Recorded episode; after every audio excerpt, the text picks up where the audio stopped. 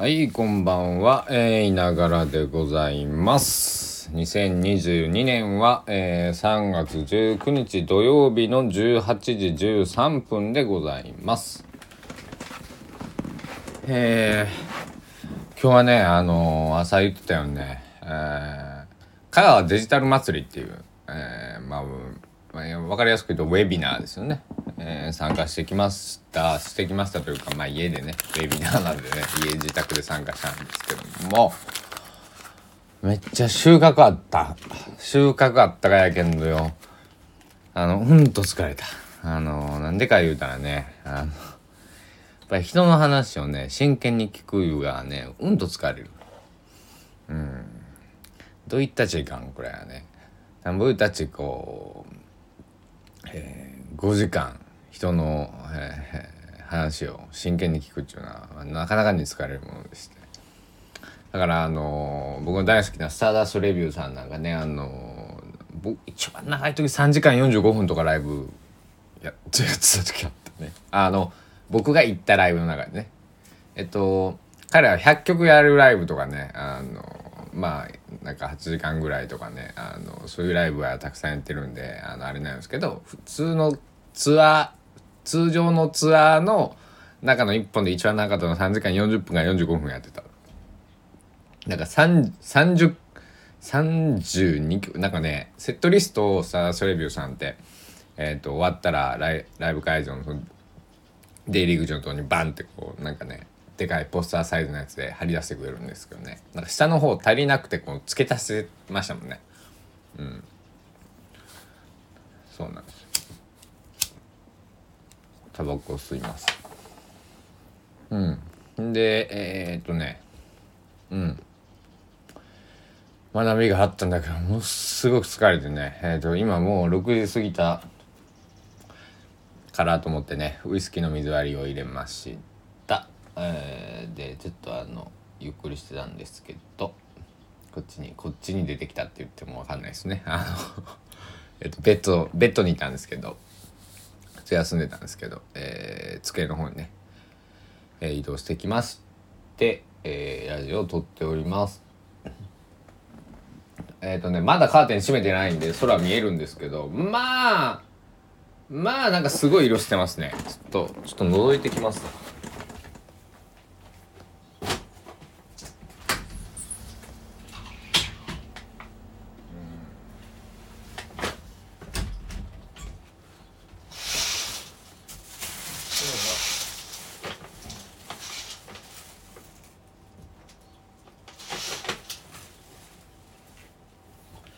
はい覗いてきました。なんかねすごい色って言っても分かんないでしょ？あのー大雨の降る前みたいな。とか言ってた雨のとこ雨のじゃないか。うんあのねす。そういう雲です。僕は4階に住んでるんですよ。マンションの。で、えーなぜこの部屋を選んだかというとうん眺めがいいからなんですね。えー昔その東京に住んだ時にとあれは3階だったな3階の部屋を選んだんですけどまあ景色見えなくはないんですけどあのーなんかちょっとつまんなかったんですよねだから5階とかそれぐらい4階5階。えーまあそのね周りの環境にもよるんでしょうけど僕の住んでるところは、まあ、4階、えーちょうど良かったんですよ。あのこの部屋があの眺めが良くてね。あのいいなと思って借りたんですけどね、えーいいんですよ、うん、だからこうなんだろう。空が見える。空とか街の景色がねこれは全部360度なんか山の上じゃないんでね、えー見えるわけじゃないんですけどなんとなくこう伝わってくる。で遠くに屋島があの角刈山ですよ。が見えている、えーそんなところに住めているのがねすごいねあのいいんですけど。えー家賃も安いし。そこ重要ですよね。うん。でこの前あの言ったノートにね尾崎豊さんの「17歳の梅雨」っていうファーストアルバムのね、レビューをね書いたんですけど皆さん読んでいただけましたでしょうか？うん。まあ別にえっ、と無理強いはしませんのであの僕人に無理を頼むのはすごい嫌な嫌なんで無理は絶対言わないんであのまあなんか興味あったら見てぐらいで全然。それぐらいでいいんですよ。あのただあのこれを聞いてくださってる方は、まあ、今読まなくてもいいんで僕は何か書いてあるなっていうことは覚えてくださってたらなんかなんかかなんかを読みてえぜ。で金がねえぜ。本本屋さんにか買いに行く金もないし、えー、図書館に行くのめんどくせあなんかいながらってやつがなんか書いてるって言ってたなっつってね。ポチポチポチと、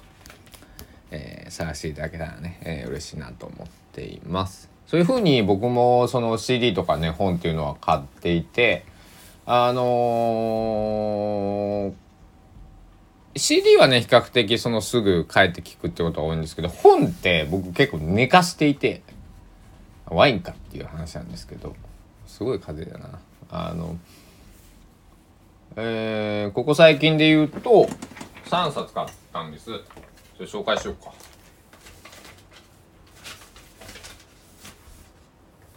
買った順番順に言いますね。えっと新書一冊新書一冊一冊だけです。あの世05あの夜って書いてあの世って読みます。05でこれはえっと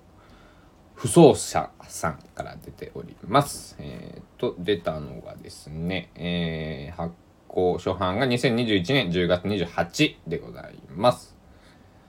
不走者ムック、あのよって書いてますね。うん。これ。がピンときて買いました。ね、これもね、少しずつ読んでます。少しずつ読んでる。本当にね、今日はこのこの3ページぐらいはいで次いきますえー、2冊目は、えー、ゆりいか詩と批判えー、2015年の3月号、えー、平成27年3月号で書いてますね。でこれはねあのね特集がねクラムボンさんなんですよね。でこれはなこの会社さんはごめんなさい何て読むんだ。青青い土と書いて青土砂青土砂青土砂。いろいろ読めますね、えー、どっかにヒントがないかな。えー、すいません。えっ、とあまり本があこれはね。ここに青土砂らしいです、うん、URL が載ってるところを見つけます。青土砂青い土の会社と書いて、えー、セイド社さんから出てる、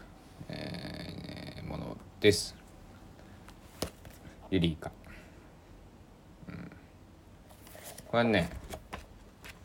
僕あのバーに、えー、いつも行くバーに行く前に、えーと、古本屋さんで買いまして一冊だけ今日本を買おうと思ってそこの古古本屋さんに入ってなんかピンとこなかったんですけど最後の方にこれがバーンって入ってきてあこれいう一冊です。ほんでそこのあのバーで読もうと思ったんですけどバーなんで照明がまあその本読むには適してない。でもバーの中では比較的明るいバーなんですけど全然なんや明るいんですよ。あのなんですけどあのちょあ僕がね目目が悪いのもあってねあの読めなかった。です。でなんかこれ今日読もうかな。はい。で、えー、2冊目はこれでで3冊目が、えー、自分の中に毒を持ってあなたは常識人間を捨てられるか岡本太郎大先生でございますねこれはね、えっ、と、青春文庫って書いてます。えっ、と、何社だこれは。青春文庫は青春文庫なのか？そうだよね。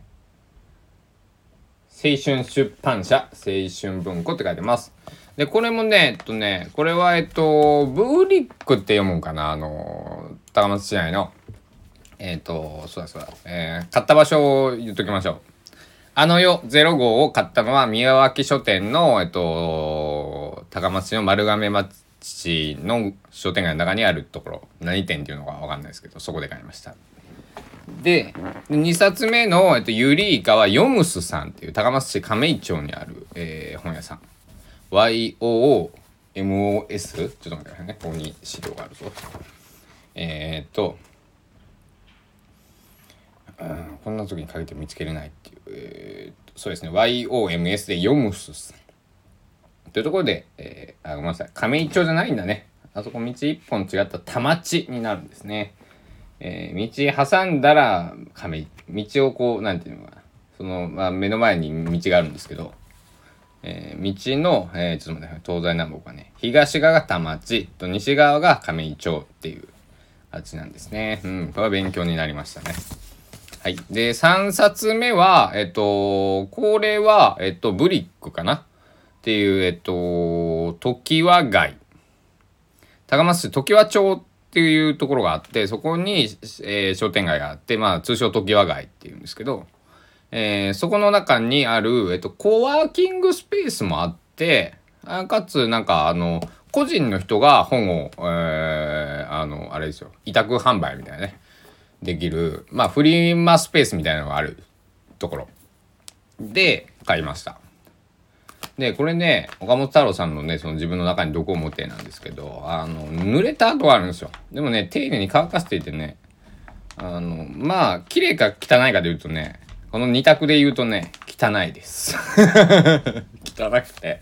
で、300円で買ったんですけど、えー、300円で買ったんですよ。で、この本はきっと、この大事にしていて、この濡れるほど読んでね、えー、多分2、30年前に出たんかなって思ってパッと、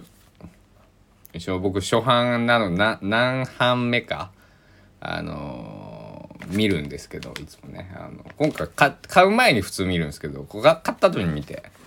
だからね、えっと、初版はね、1993年8月15日。だから僕の生まれた年なんで、まあ、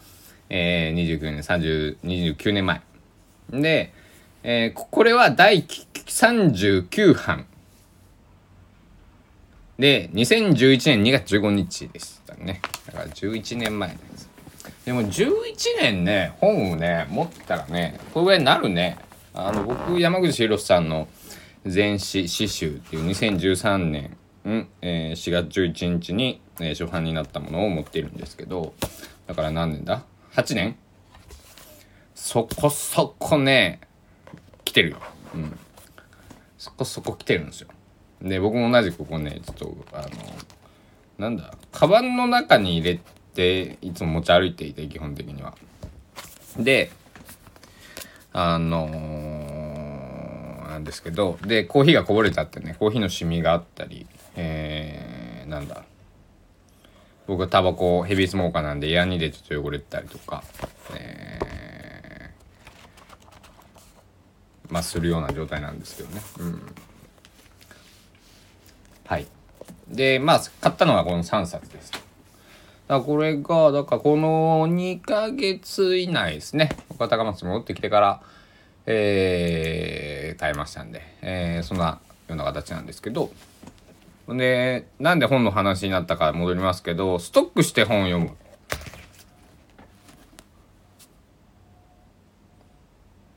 うん、ですよ。で、多分これちょっと変わってるんかなどうかな僕、本を今はね、読んでこなかったんですよ。持ってる本っていうとね、もう尾崎豊さんの関係の本しか持ってないんですよ。か、楽譜か、みたいなね。あの、いや、本当にこの2択なんですよね。本当に。ほんで、あの、それは、えー、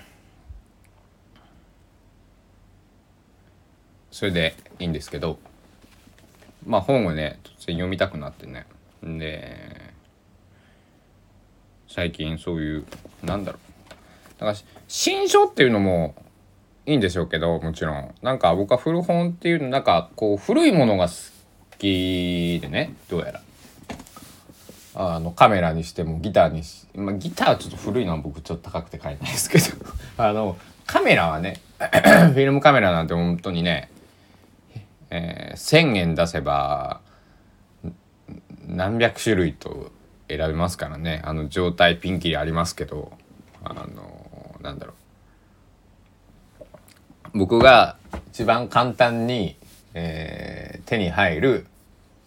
フィルムカメラでそのオートフォーカスが効くものっていうとキヤノンの EOS キスの、えー、あニュー EOS キスですね。キヤノンニュー EOS キスっていうのがこれね下手すると100円でねあの完全に動くものが手に入りますし、えー、1,000円出せばねあの間違いないです、うん、運が良かったら本当100円とか300円でね、えー、感動品、えー、完全に動くものが買えて、えー、1,000円出せば、えー、下手したら2台買えるねっていうような世界なんですけどなんかそういうものをねえっと綺麗にしてあげたら綺麗になるんですよ。あの中華屋さんとかでこうなんだ埃かぶった状態でね置かれてたらあのなんかあれですけど汚らしく見えちゃいますけどそうじゃなくて、えー、ちゃんときれいにね磨いてあげれば、えー、エタノールとかね。あの磨いてあげればあの非常になんだ、ね、全然最近買ってきたみたいな。見た目はねあの普通のあの一眼レフカメラとそう変わりませんから。あのカメラあんまり詳しくない方だと普通にデジカメ持ってきてるとね間違われる普通のオートフォーカスも効くんでね、えー、しかもあのなんだこのニューイオスキスのねあの僕3台ぐらいだから他のねキス、えー、3キス3ライトえー、キス5、キス7、えー、キス、ただのキスライトか。3ライトとただのライトがあるんで。えー、と、えー、初代キス、ただのキス。と、えっ、と、すべて取り比べましたけど、なんかニューイオスキスが一番、なんか、あのー、なんだろ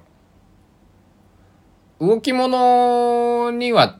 向いてないですけど普通にその景色とか撮るのにはねあの僕はすごいあったあのシャッター音とかそのなんか握り方とかあのピントもなんかスッとこう明るい、えー、屋外であれば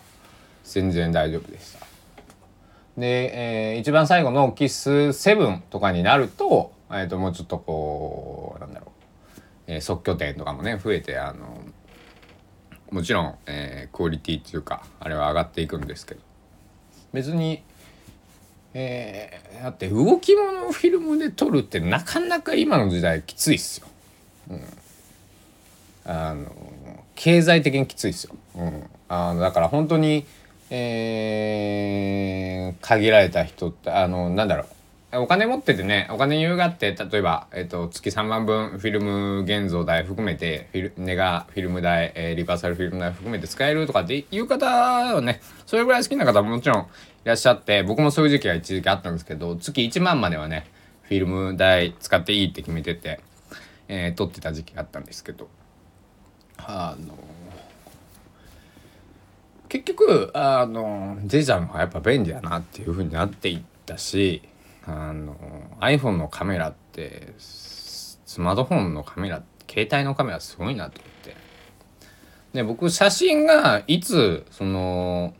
1800年なのか900年なのか分かんないですけどいつその写真っていうものが、えー、できたのかちょっと不勉強なので分かんないんですけどでみんな思ってることだと思うんですけどあえて言葉にすると スマートフォンのカメラってさカメラを発明した人が求めてたもカメラですよね完全に。いつでもパッとシュッポンってまああのデジカメが出てきた時ね、えー、そういう風に感じられた方とか映るんですとかがで、えー、出てきた時にそういう風に感じられた方えー、いろいろ、ね、携帯電話にカメラがついた時に感じられた方、えー、スマートフォンというものデバイスが出た出た時に感じられた方人それぞれだと思うんですけど私は、えー、フィルム、えー、カメラの時代に生まれ、え小学校の時にはねフィルムとデジタルは混ぜてますねあの運動会の時もね、えー、デジカメ買ったんだなんていうデジタル一眼レフを買うような、えー、お家の人はこうお金があるねみたいなね。あのえー、そういう見られ方もしてたりとか、えー、したようなこう世代。でツイッターとか見てるとフィルムカメラ好きの人あの僕たちがあ僕たちというかまあそうだな今の高校生とか今高校生以上ですね。自分でお金を稼げる普通にアルバイトとかして稼げる世代以降が最後のこうフィルムカメラを使える、えー、どっかカメラ屋さん行ってフィルム現像してくださいって言える最後の世代になるんじゃないかっていうのを、えー、見見まして。いやでも本当にそうかもしれない、えー、僕はフィルムカメラっていうのは大好きだしこの前年末久しぶりにねあの映るんです使ったんですよねそれまではねあのフィルムカメラって言ってもあのマニュアルでえー、ピントだけですけどねえー、ペン FT っていうカメラとか、えー、あとは、えー、コニカの C35 とか、えー、そこら辺ですね。とまああのオートオートフォーカス使えるのはキャノンのもうオートボーイルな、えー、135やったっけ、えー、正式名称忘れちゃいましたけど、えー、オートボーイ使ったんですけど、えー、なんだろう。映るんですを使って。こんだけ本当にね軽くて安くて綺麗に映るってすげえなと思ってね。あだから何が何でも映るんですはなくしちゃダメだって僕は感じました。ちゅうかさ映るんですにリバーサルフィルムを突っ込んだらどうなるんでしょうねちょっと僕今あのちょっと興味湧いて。どどういうふうな写りをするんだろう一体あのカメラの話聞きたいですか？まあ少し話させていただくとですねえー、リバーサルフィルムっていうのはあのカラーなんていうのかなあの現像した後にそのままこう写真色に普通に僕らがあの iPhone でカシャって撮った時の状態になってるんですよね。であの普通のネガフィルムっていうのはあの映るんですとかに入ってるようなやつってあのネガが反転してるでしょあの像が。であれを、えー、機械的にその色をつけつけてあげるじゃないけどあの色を出して機械的にっていうとおかしいね、えー、色を出してっていうものなんですけどだからカラーネガフィルムねその後者が。で前者が、えー、リバーサルフィルムとかスライドフィルムとかありますけど。でリバーサル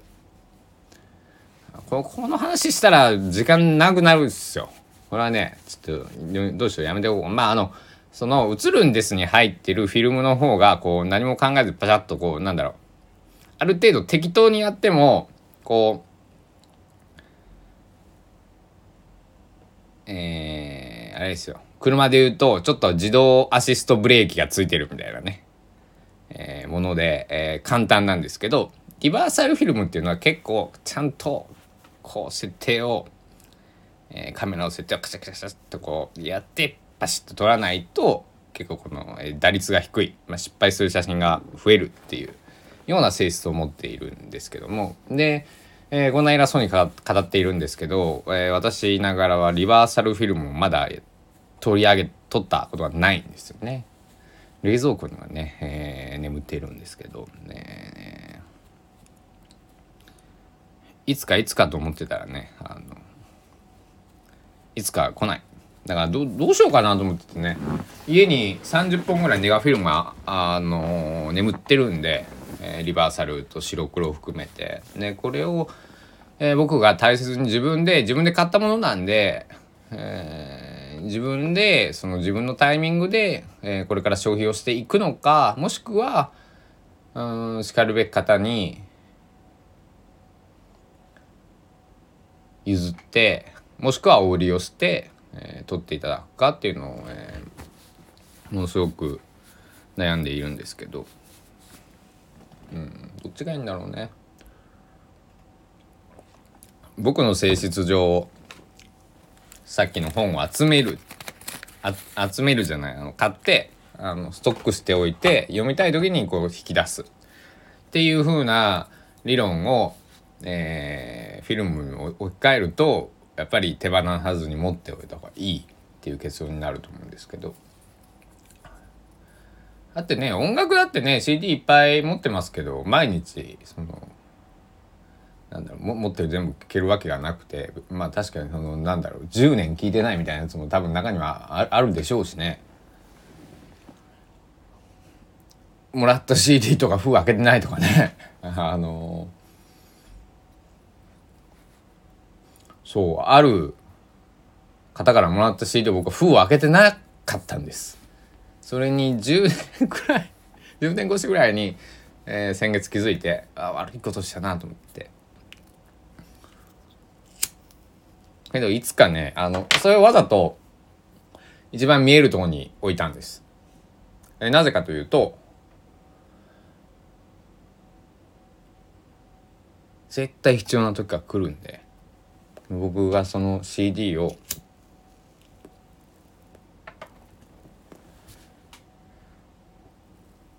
結局聞きたい時は来るのでストックをしています、うん、災害用品と一緒ですね。うん。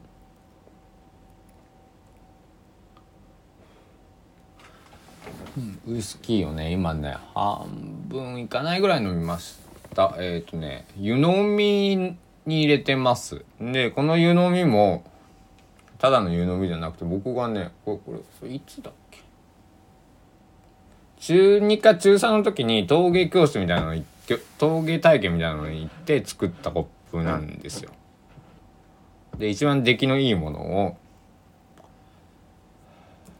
まあ他のやつはねなんか漏れててね3つぐらい作ったんですけどコップとして成り立たなかったんでもう唯一1個だけ、えー、素晴らしい出来だと思ってるものが、えー、あるんで、えー、大切にこれは持ってるんですけど。で そうそう最近あのこの前も話しましたがみなもギャみなもギャラリーのねえー、っと方が漆の、えー、作家さんということで。でなんかねあのえっと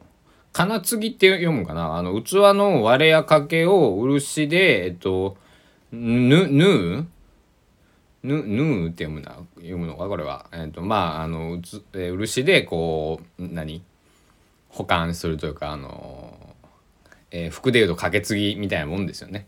えー、そういう教室も定期的にやられてるってことでこう割れたらどうしようかと思って僕一時使えなかった時期があって。なんですけどまあ割れてもなんとかなるなるんだと思って。しかもあの身近なところでね。歩いていける範囲で。えー、そういう活動されてる方と出会えたんでああなんとかなるなと思って。だからあのどんどん使っていこうと、えー、思って。何かこうウイスキーだとかコーヒーだとか、えー、あったかいものを飲む時は必ずこの、えー、コップを使うように。コップというか湯飲みというか。湯飲みですね。湯飲みですね。うん、というところです。はい今日の「いながらビート」87回目。嫌な回。えっとやなさんっていう名前の方がなんかあの友達の友達にいるみたいでなんかあの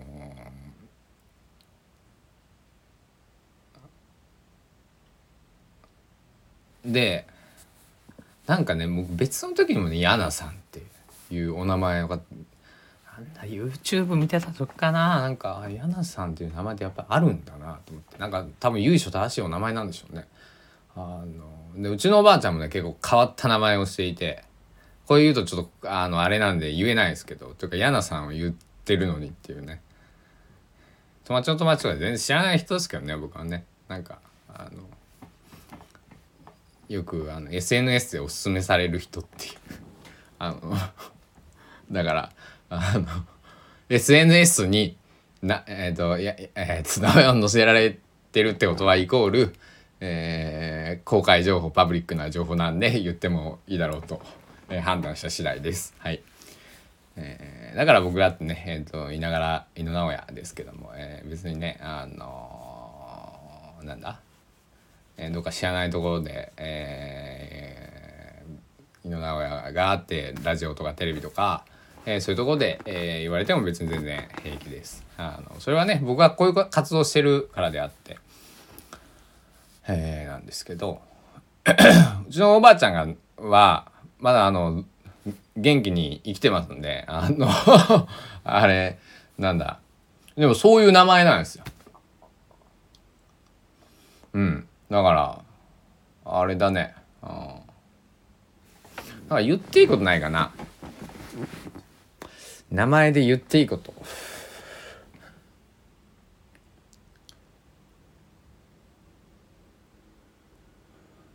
あ僕の名前のことじゃあ言おうかやっぱり自分の話しかねやっぱり名前だからちょっとあの個人情報とかうるさいんでね今ね今ではね個人情報クソくらいと僕は思っていますんで、えー僕の個人情報は大いに、えーなんだ本当のことであればねあの明かしていただいて結構です。ただあのこの間もね羽が生えていて僕あのほんと大変失礼な話なんですけど「まるのババア」って呼ぶまああの母親だとぐらいね思ってるぐらいねあのえーのねとと友達っていうか、まあ、世話になってお世話になっている、えー人がいるんですけどその人にね「あんたさ」って「私のことクソババアってよそでいいよ」って言われて「いや言うてないき」って。あのね私はねまるさんまるさんを僕はねってあの尊敬しちゅうきこそその土佐弁で言うと「和訳って」って「おちょくって」とあのふざけてって意味なんですけどふざけて「ババア」っていうだけであのさすがにクソババアとは言えんわと。俺そこまでかあのレベルの低い人間じゃないっつって言ってね「あなんだほんならよかった」っつってね。なんかだからそうやって噂に、えー尾びれをつけるっていうんですか、えーそうやってね、えー足を引っ張ってくる人たちもいるんだなとね。大変お勉強になったことだったんですけどほんで僕は「直哉」って言うんですけど、えー直線の直に「えー、なりなりのなり」なんですけど、えー あれですよ。あの父方の祖父がつける名前なんですけど、えー祖父は、えーもう死んで何年だ、えー去年、えー7回忌だから、えー今年で7年。満7年ってことですね、えー経つんだけれども、えーずっとだから87で死んだんですけど。で十何年ずっと病院に入ってたんですけど、えー病院とかその老人ホーム的なとことかね、えーいたんですけど、えーまあ結構ね頭はっきりしてて体は全然あの最後左手しか動かなかったんですけど。あの頭は冴えててね。あの 前に日付も今日は何日の何曜日であろうとか。今大体何時ぐらいだなとか。あお前は平成5年生まれやから何歳やなとかな。あの合ってるかとかっつって言われて合っとるとかあの一日ずれてるとか。ねあの、まあ、そそんな、えー頭は結構はっきりしてた、えーおじいちゃんだったんだけれども、えーおじいちゃんが僕の名前つけたんですよね。で「えー、なおや」ってなんでつけたのっていうのを死ぬ1年か2年前に僕聞いたんですよ。ずっと聞きたいと思ってたんですけど。だから僕7年前だから22歳でしょ。だから二十歳ぐらいに聞いたんですよね。そしたらねお僕の祖父は何て言ったかって。本を読んでつけた。そういうことじゃねえよって。いやいや。そしたら横にいた父親が笑ってそういえば 10, 10冊とかなんかすごい量のその命名本を買ってひたすら読んでた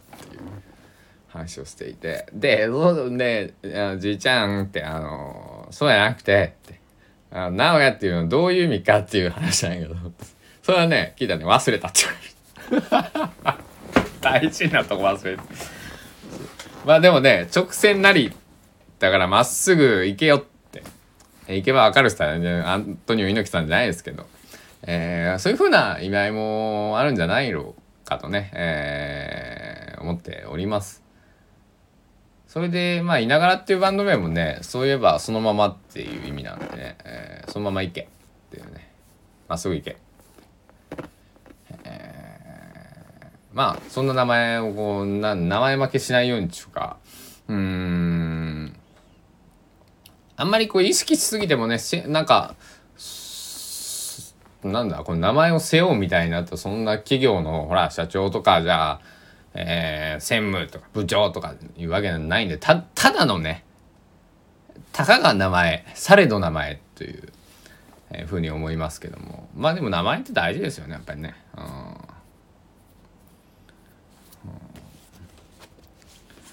あの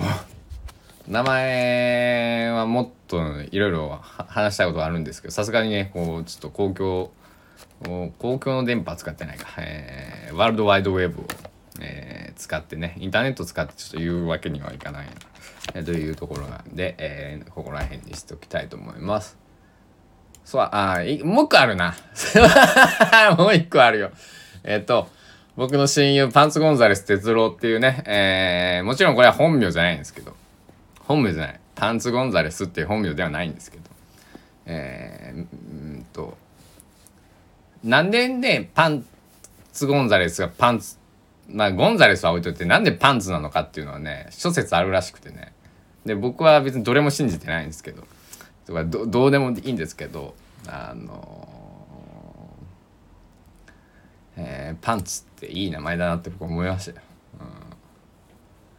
え、非常に深いんですよこれが。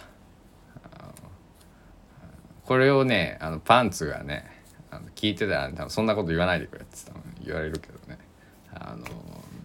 そういうことなんだよ。うん、あのあよく言うじゃないですか、えー、人の評価は自分じゃなくて、えー、他人が決めるものっていうのはそういうことなんだろうなと。だからパンツはパンツ、うん、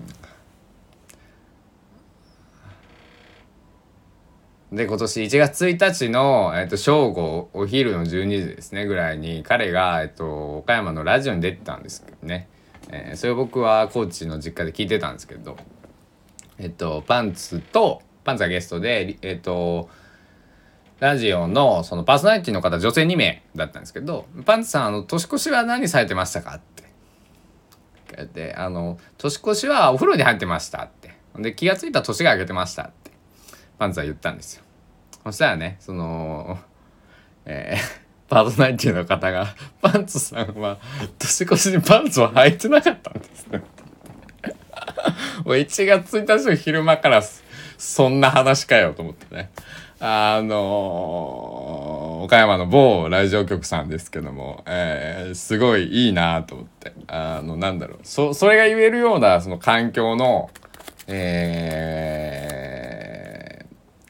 ー、ラジオがまだ、えー、あるんだな今ね、コンプライアンスっていうのはやかましくて、まあ、下手するとね、クレーム来そうじゃないですか。正月の昼間から毛切らしあの来たなんかあなんじゃかんじゃっつってね。なんかえー、言われそうですけど。まあもちろんね思った方もたくさんいると思うんですよ。こんな話かって。でもでも僕はすごく、えー、それが羨ましいなと思ってね。あのそういうふうにえー、ねえーこう話ができるラジオ番組だったりパンツゴンザイスっていう人間だったりそのパーソナリティさんの人柄っていうものがすごくいいなと思いました。あだからあのパンツゴンザレス哲郎はパンツゴンザレス哲郎のであるので井野直哉も井野直哉であるといながらであるというわけでございます。えー、今日はどの本読もうかどの本読むかの前に晩ご飯どうするかね決めなきゃいけないんですね。よし。というわけで、えー、先週の土曜日は晩ご飯悩むのに5時間かかりましたけど、今日は何分で45秒で何ができるみたいな感じになってますけども、えー、皆さん、また聞いてください。お時間です。さようなら。